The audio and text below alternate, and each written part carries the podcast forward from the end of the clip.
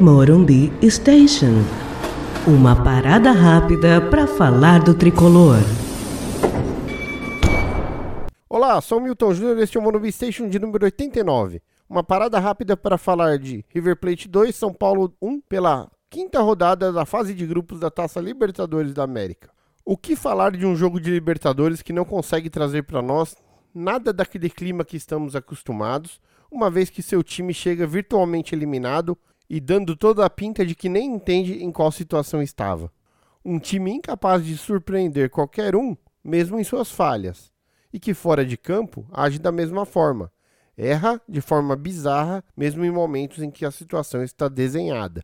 O time do Oba-Oba premeditado para mais um vexame histórico. O time que busca engajamento, mesmo se ele for ruim. O time com o programa de training mais caro do Brasil, onde quem paga o pato é sempre o torcedor, que faz a equipe de transmissão do SBT transmitir um jogo de Libertadores com ares de pesar, ou que joga sempre de igual para igual, não com seu adversário qualificado, mas sim com as suas péssimas atuações passadas.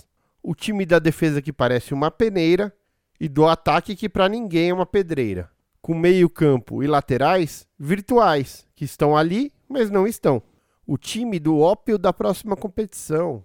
É ópio, aquela mistura de alcaloides extraídos de uma espécie de papoula que tem ação analgésica, narcótica e hipnótica. E não importa qual seja o vexame, logo estamos nós pensando na próxima competição sob o efeito analgésico da incredulidade, sob o efeito hipnótico de quem tem o comando técnico com o discurso mais distante da prática possível.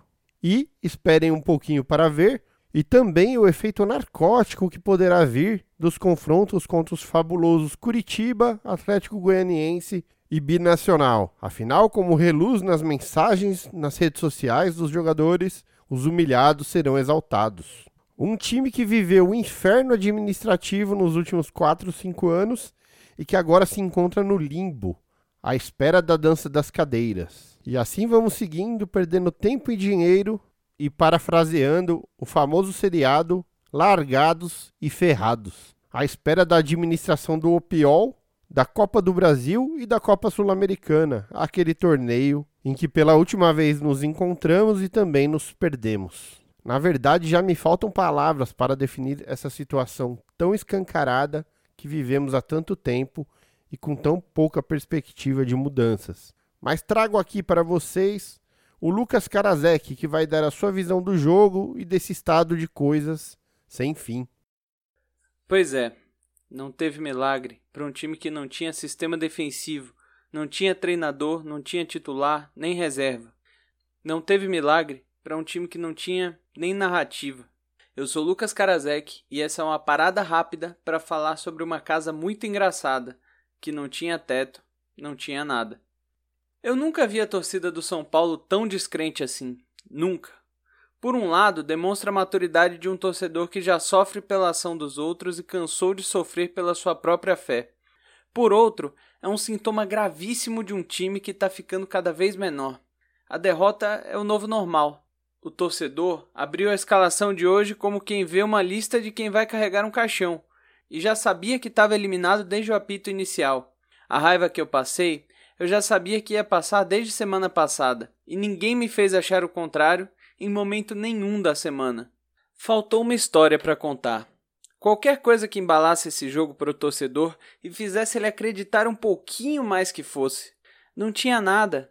Sei lá, tipo, a batida de Dani Alves em ritmo de Libertadores. Ou o técnico perdedor que pode ganhar do melhor time da América. Ou então o centroavante Pablo em busca dos gols perdidos. Ou que fosse, fiquem calmos, o River Plate não é o Mirassol. Nada, não tinha nada, nada que desse a esperança que ainda podia existir. Nada que fizesse o torcedor lembrar que o jogo começava 0 a 0. Nem aquele papo de clube da fé que surge bonito toda vez que a incompetência do time coloca a gente em alguma situação complicada. O jogo foi o que ele foi. Como não tinha história para contar, ele resolveu mostrar uma edição com um compilado dos erros que o São Paulo mais cometeu nos últimos anos. Teve falha do lateral esquerdo, um dos nossos maiores sucessos de bilheteria. Teve gol perdido, falta de repertório ofensivo, gol sofrido de contra-ataque. Teve tudo que o São Paulino já está acostumado.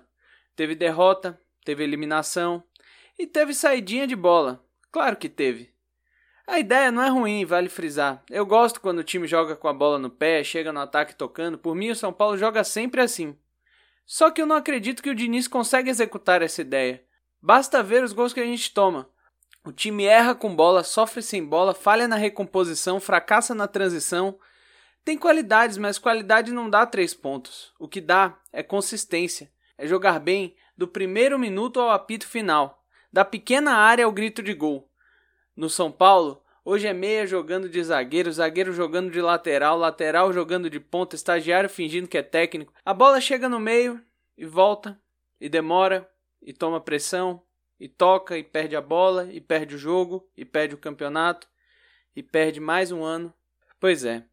Hoje não teve mística de Libertadores, raça uruguaia, camisa que entorta varal, clube da fé, time que gosta de torneio internacional, nem nada dessas historinhas que a gente se apega para ter esperança, que provavelmente até funcionam quando o time ganha, mas que não fazem a menor diferença quando o time perde para o binacional. Aí pode ser a altitude, o frio, a imaturidade, a idade avançada, o cansaço ou a falta de ritmo. Pode ser o Mirassol, o Bragantino, o Tajeres, o Defensa e Justiça. Hoje não foi nada. Nem foi o jogo do nosso vexame, nem foi o jogo do milagre de Buenos Aires, nem sequer foi o jogo que nos eliminou. Mas pouco importa. O time não faz o torcedor torcer, só faz o torcedor temer. A gente olha para frente e vê uma Copa do Brasil como quem vê um valentão repetente, três anos mais velho, vindo bater na gente vê a Sul-Americana como mais um gancho de estacionamento que vai rasgar nossa calça e fazer a gente passar vergonha no meio da rua, justo no dia que a gente escolheu sair com a nossa cueca mais feia. É mais uma temporada que, a cinco meses do fim, a gente só quer que acabe. É mais um ano em que a única esperança que a gente consegue se apegar é que o nosso futuro seja pelo menos um pouquinho melhor do que o nosso presente. É, Lucas, um time que não se embala nem se deixa embalar. Na verdade, um time que se embola. Quanto mais rola a bola, mais se embola. E pensar que tudo isso começou lá atrás, antes de Juvenal apresentar para nós o que podia haver de pior como consequência do seu terceiro mandato, deixando uma pergunta que é um, um mote do São Paulino abobado que aplaude tudo isso. Que, que bala, que bala. É, seu Juvenal. Que Deus o tenha em bom lugar quem diria que iríamos dar bala ao Opiol tão rapidamente? Um grande abraço a todos e vamos São Paulo. Você ouviu Morumbi Station.